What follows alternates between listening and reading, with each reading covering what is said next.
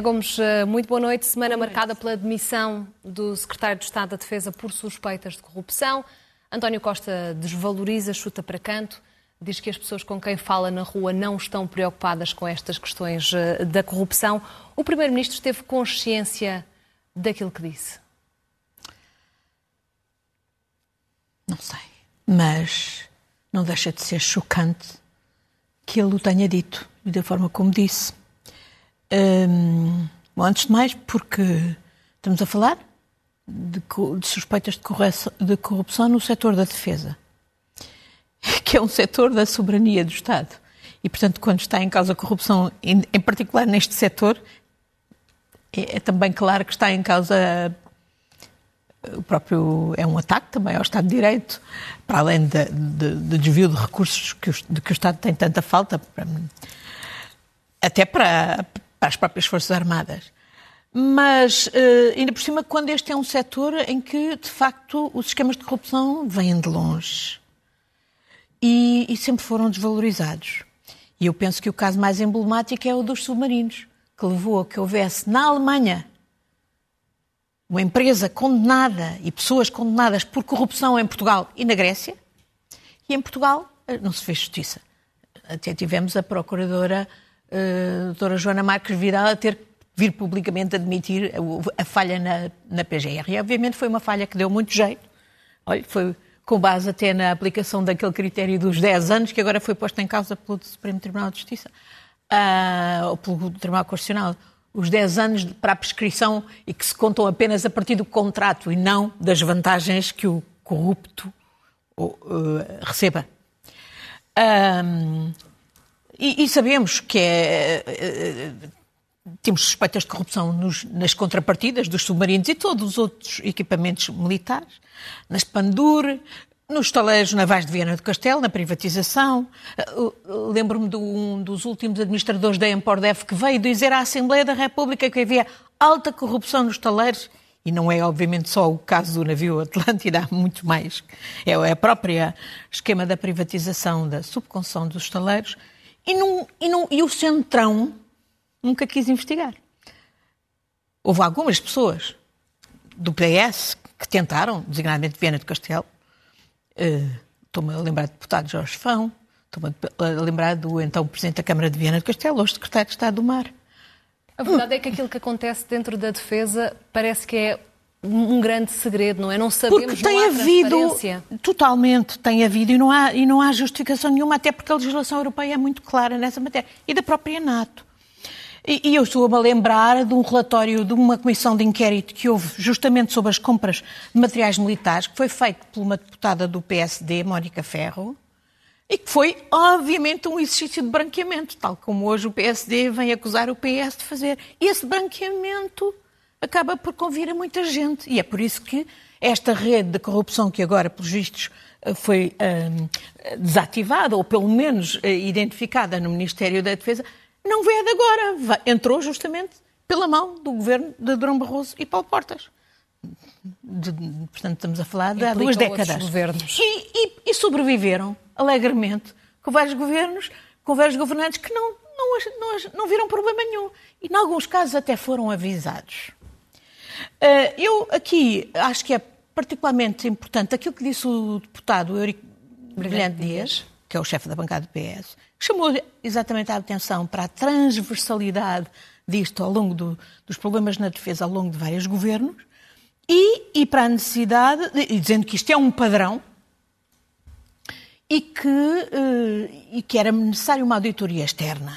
E completa. E, e, e portanto, é neste contexto que o, as palavras do Primeiro-Ministro desvalorizando são aberrantes.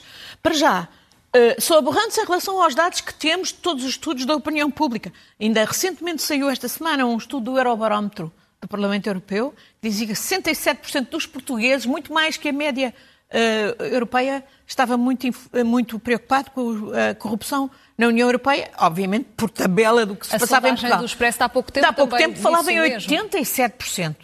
A sondagem do Expresso falava em 87% dos portugueses preocupados com a corrupção. E o Primeiro-Ministro vem dizer que as pessoas com quem fala na rua não se interessam por corrupção. Está a dizer que os portugueses são idiotas?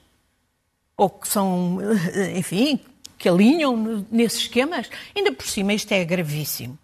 O desvalorizar o combate à corrupção. Porque, infelizmente, a prática do governo também não tem feito nada. Por alguma volta e meia há muita agitação muitos anúncios, mas depois, olha, eu na semana passada disse aqui que a estratégia nacional antifraude que tem sido dito a Bruxelas que a temos por causa dos fundos, da avaliação dos fundos, é mentira, é uma fraude, não existe.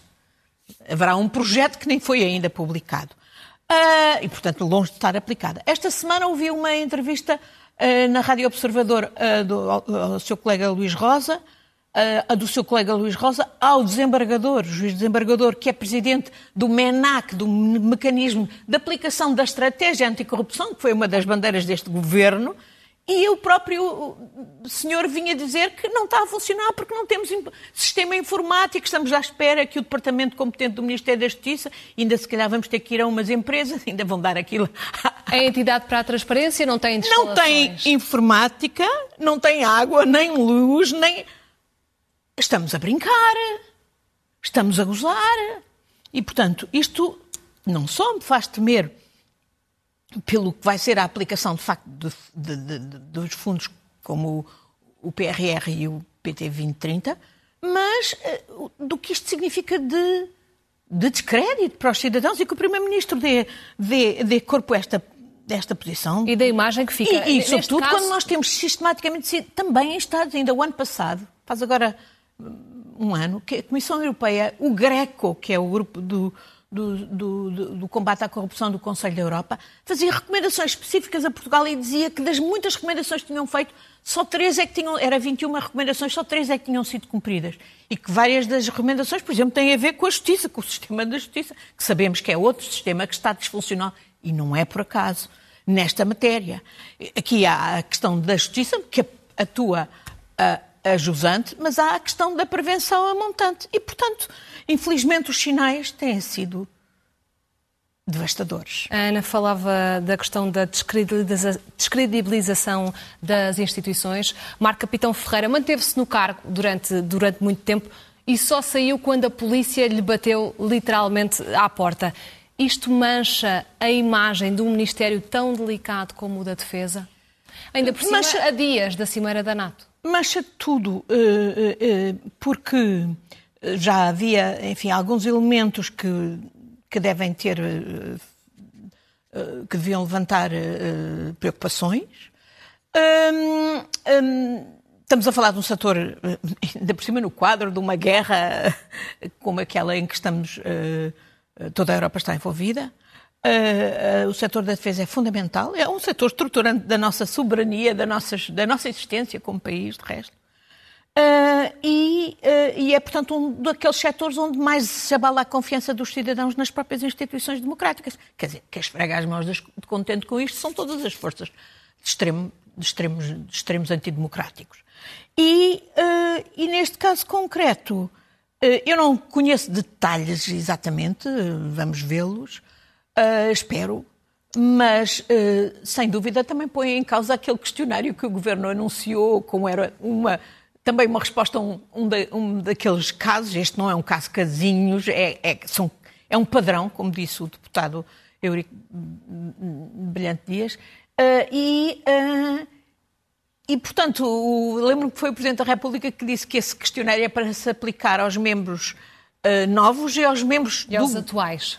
E pelos vistos, quer dizer, eh, foi preciso ir a, a, a polícia a fazer buscas à casa do, do, do, secretário de Estado para o governo acordar e vir eh, imediatamente dizer que ele estava fora do governo.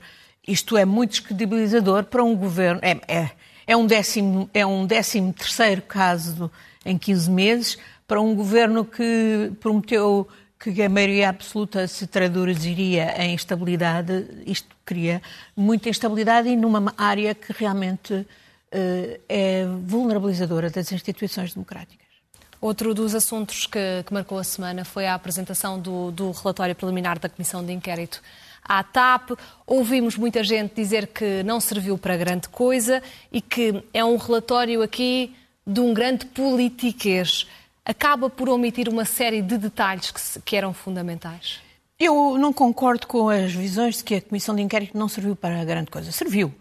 Muitas, muitos cidadãos puderam ver, eu, eu própria estive muitas vezes a ver as sessões de uma ponta à outra, e puderam ter uma noção do que se passava. E era realmente muito importante. E fica, e, e, Mas isso foi refletido no relatório? Em relação ao relatório, eu penso que há uma, uma falha que não é, não é inocente e não é inconsciente, aliás, é assumida, de pura e simplesmente não tratar determinados factos que eu penso que, pelo menos ao nível da descrição factual, deviam estar lá.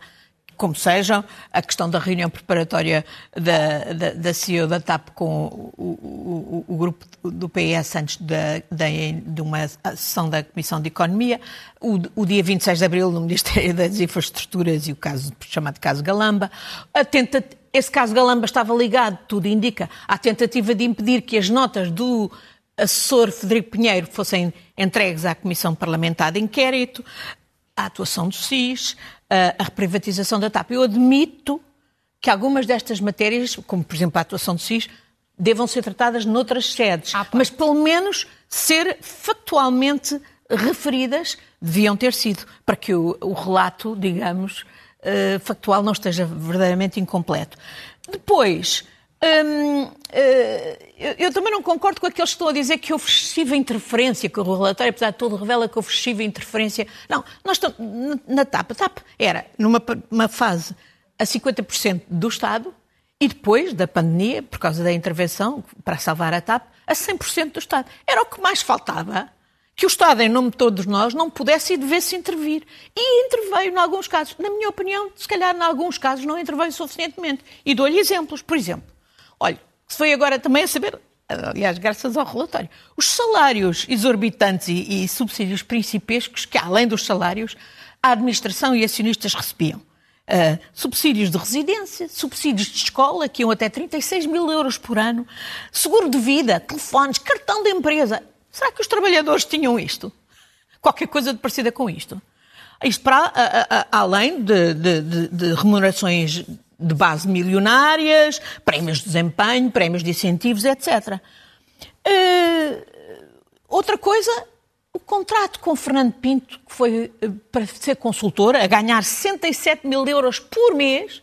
Fernando Pinto, que vinha de ser gestor durante oito anos da TAP e que estava acusado nessa altura, estava, estava arguído por suspeitas de gestão danosa, justamente no caso da compra da VEN, que foi um dos uh, dos negócios mais danosos e que mais sorveu o dinheiro da TAP durante, e que deu mais prejuízo à TAP. Ora, essa contratação é feita em 2018. Tudo indica por aquele gestor que lá foi posto pelo Primeiro-Ministro, seu amigo Diogo Lacerda Machado, que até também tinha um interesse, porque também tinha sido da tal empresa Geocapital que tinha comprado juntamente com a TAP a VEM. Portanto, há aqui um, se calhar um conflito de interesses com os interesses da TAP e certamente uma convergência de interesses, olha, até para blindar, digamos, o negócio à intervenção dos, do, da, da Justiça. É extraordinário. perguntar-lhe diretamente, este relatório branqueia este relatório uh, não fala de tudo dos seus governantes. Mas neste caso não é só o relatório, porque no fundo também a própria, os elementos na, na Comissão de Inquérito também não, não fizeram perguntas sobre isto. Uh, e, e outra, outra questão também não fizeram perguntas, por exemplo, a mim surpreende, e eu várias vezes já disse aqui, será que esse administrador, Diogo Lacerda Machado, no tempo em que a TAP tinha 50%, e portanto o Estado era suposto teoricamente ter este controle estratégico, sabia da cena dos fundos da Airbus que foram usados para, para comprar a TAP pelo Nilman e não comunicou isso ao Governo, ao Primeiro-Ministro? Há aqui questões que não foram sequer inquiridas pela Comissão. Portanto, não admira que não estejam no relatório. Outras não estão no Mas relatório. Mas as responsabilidades vêm ao de cima ou não? Olha, as responsabilidades, no fundo, são aquelas que os portugueses todos viram. Para mim, o mais grave de tudo é não haver uma parte relacionada com aquilo que é o futuro da TAP e que diz respeito à reprivatização. Uh, portanto, como é, que, como é que se vai passar a decisão da reprivatização da TAP? Em que posição é que fica o Estado? É, é apenas um parceiro dormente ou vai ter o controle efetivo?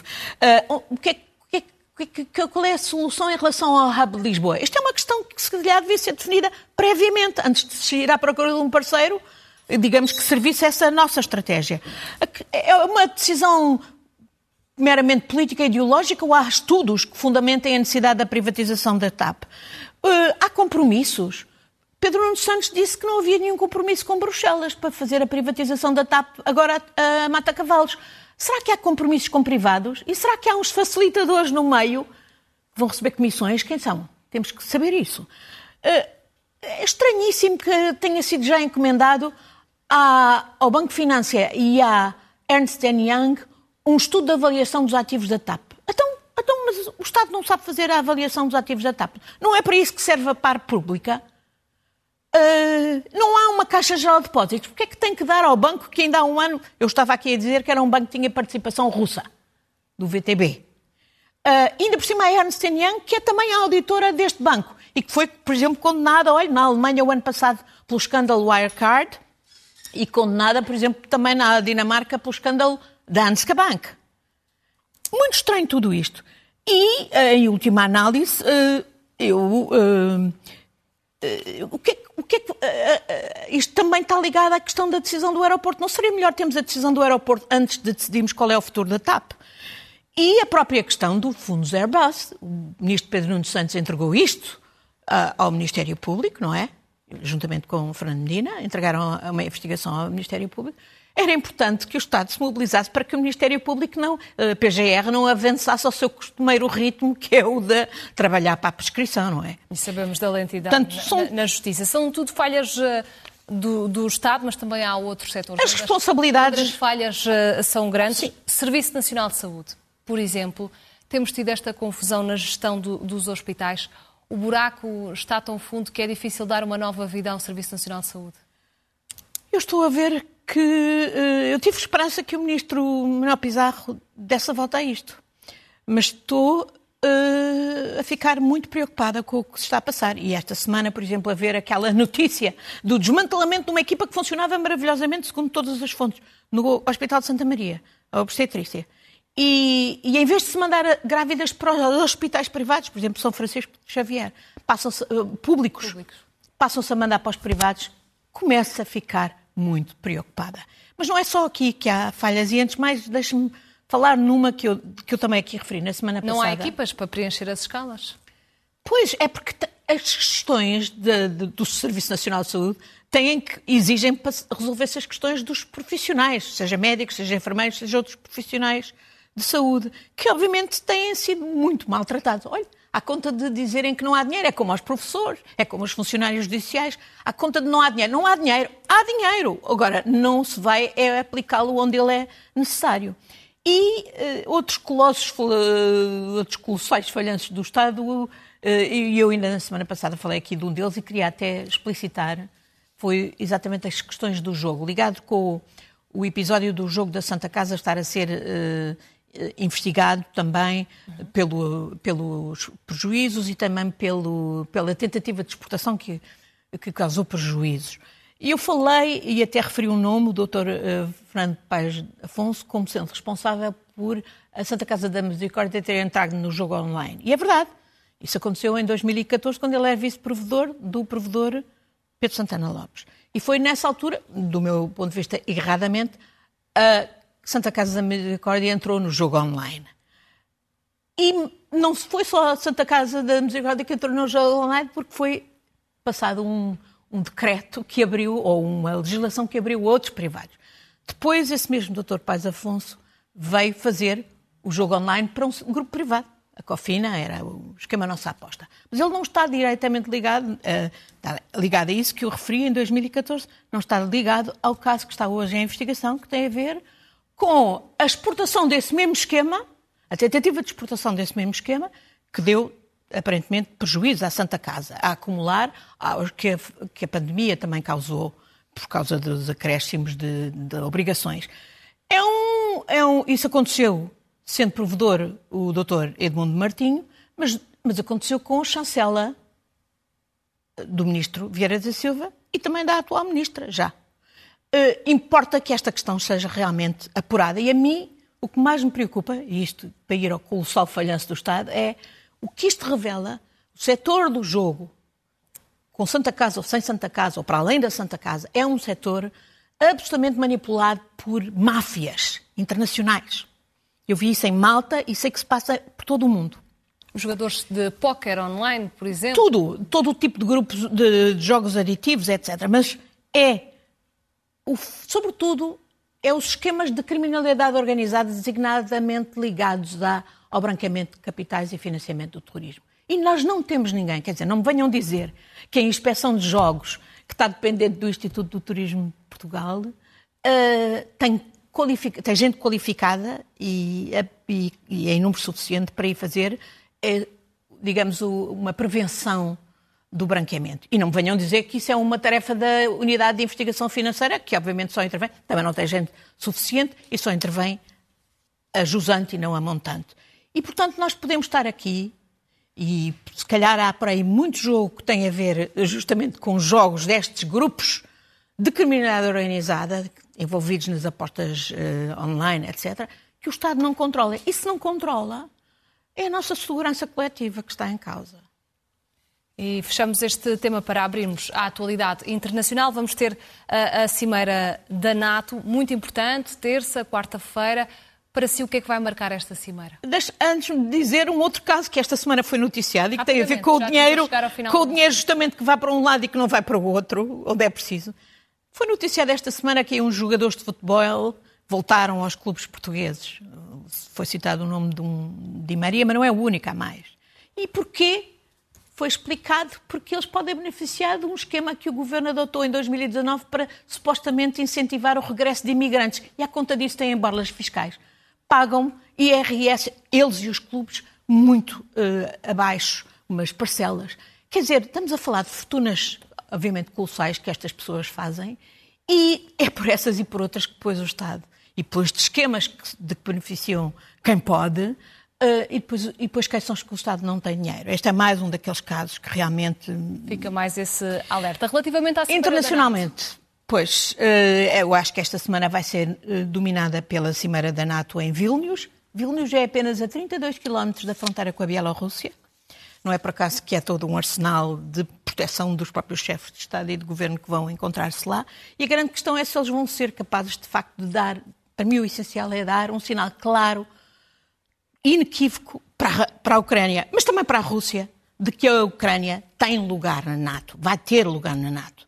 Portugal é um dos eh, pois há aqui umas jogadas. Porque se há um país que, que, que demonstre que de facto tem, tem mérito, tem capacidade e tem necessidade de estar na NATO, porque se, se estivesse na NATO talvez não tivesse sido atacado, é a Ucrânia. E se a Ucrânia perder esta guerra, é evidente que são depois, por exemplo, logo os países bálticos e outros da linha da frente, não é por acaso que a Suécia e a, e a Finlândia quiseram entrar na NATO, a Suécia ainda não está, é também uma das questões que está por resolver. E, portanto, eu, eu uh, vejo que há aí muita confusão com as, com a, as chamadas bombas de fragmentação. Eu também sou absolutamente contra, a, porque eu sou a favor da Convenção, de que Portugal é um dos signatários, uh, uh, da Convenção contra as bombas de fragmentação e, portanto, que elas sejam usadas por quem quer que seja. E a Rússia tem-nas usado de forma absolutamente brutal, indiscriminada, uh, criminosa. Mas essa não é a razão para que a Ucrânia também alinhe no mesmo diapasão, por muito que até militarmente os espíritos digam, digam que é diferente faz, e, faz sentido e, e que, que pode ser diferente das, as condições. Mas a questão de fundo é esta. Nós temos estado sempre a obrigar a, a Ucrânia, que está a, a pagar com sangue a, sua, a defesa do seu território e a defesa do direito internacional, que a todos nos, nos importa, com, com, uma mão atrás. E a, a, a, demorar entregar-lhe o que ela precisa. E uma das coisas que é vital para a Ucrânia mais do que nunca é a aviação.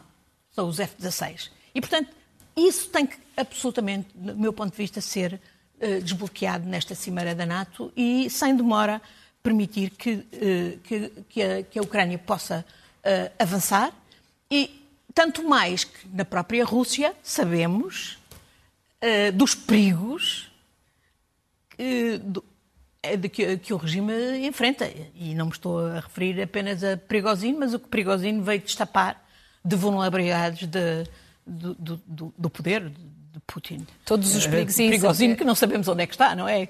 Sim. Os justos não cumpriu, ou, ou então aquele acordo que foi assinado não era era altamente questionável e por isso não está a ser cumprido. São muitas as incertezas que nos chegam uh, da Rússia. Já chegámos ao fim do nosso tempo, temos três notas finais. Quais é que são? A primeira para José Matoso, uma enorme perda. Uma enorme perda foi o historiador Rui Ramos que disse que há um antes e depois de José Matoso. Foi uh, Rui Tavares que disse que ser uh, seu aluno era participar numa experiência espiritual e ele uh, foi, de resto, mandatário do livro. Portanto, não é um historiador apenas voltado para o passado, mas era um historiador comprometido com o presente e com o futuro. E, e eu queria chamar a atenção para uma entrevista maravilhosa que a Ana Sousa Dias lhe fez ao professor José Matoso em 2006 e que ainda ontem foi passada de novo na RTP3 e em que ele fala não só da experiência em Portugal, mas também da experiência em Timor-Leste, onde ele foi importantíssimo na identificação não só do nosso país, mas daquele novo país uh, e do, do, do, do, do, do, que faz um país, do que, do que faz as suas gentes que conseguem resistir para fazer um país. Depois, uh, queria também aplaudir eh, o Ministro da Cultura por ter retomado uma medida que era justa de, do governo de Passos Coelho, que foi restaurar as visitas gratuitas aos museus aos domingos. Faz todo sentido e, portanto, ainda bem que ele teve a, a coragem de tomar essa decisão. Finalmente, quero dizer, muito preocupada com o projeto sobre a disponibilização das drogas. No momento em que as drogas estão cada vez mais sob, em descontrole por causa de, do, do, dos, dos, componentes químicos, e eu trabalhei nisto no Parlamento Europeu, fiz até uma viagem à, à, à China, uh, porque boa parte dos componentes químicos são feitos na China e exportados lá, e os chineses não se importam nada com o que se consome e o controle Os dessas... efeitos. Exatamente, e acho que era mais do que urgente que fosse ouvido o Dr. João Golão e fosse ouvido, uh, ouvida a Agência Europeia contra a Droga, que está sediada em Lisboa, ali no Castoré. E, portanto, tem que ser ouvida nesta matéria e não se pode de maneira nenhuma. E a Polícia Judiciária tem estado a chamar a atenção do que, este, do que está na calha, digamos, no projeto, pode facilitar que, se, que os traficantes, digamos, justifiquem as quantidades que, que, com que são encontrados. E, portanto, não é proteção dos, dos, dos consumidores apenas. Finalmente, deixe-me só dizer que eu, eu, eu não consigo. É, é, muito duro seguir o caso da, do julgamento da, da menina que foi torturada e assassinada, Jéssica, e perceber o colossal falhanço do Estado. O colossal, a colossal omissão de muita gente que não sei como é que vive, depois da criança estar sinalizada, de não ter atuado e, sobretudo, da inércia legislativa, de não ter mudado a Comissão, a legislação da Comissão de Proteção de Crianças e Jovens que estão dependentes da sua intervenção, do consentimento das famílias, onde há casos como desta tragédia, uh, onde obviamente isso não, não, não, não bastava. Uma tragédia que nos não, não, não, não, não era necessário. E que nos mostra exatamente como o Estado falhou na proteção das crianças. E ainda hoje, há um outro, no, este fim de semana, há um outro artigo de um, no Expresso sobre, por exemplo, um jovem de 15 anos em perigo de vida, em risco de.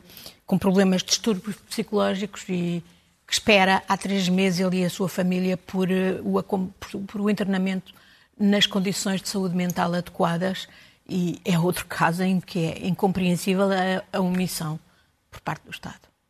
Ana Gomes, e é assim que fechamos o comentário desta semana. Muito obrigada e até uma próxima. Obrigada.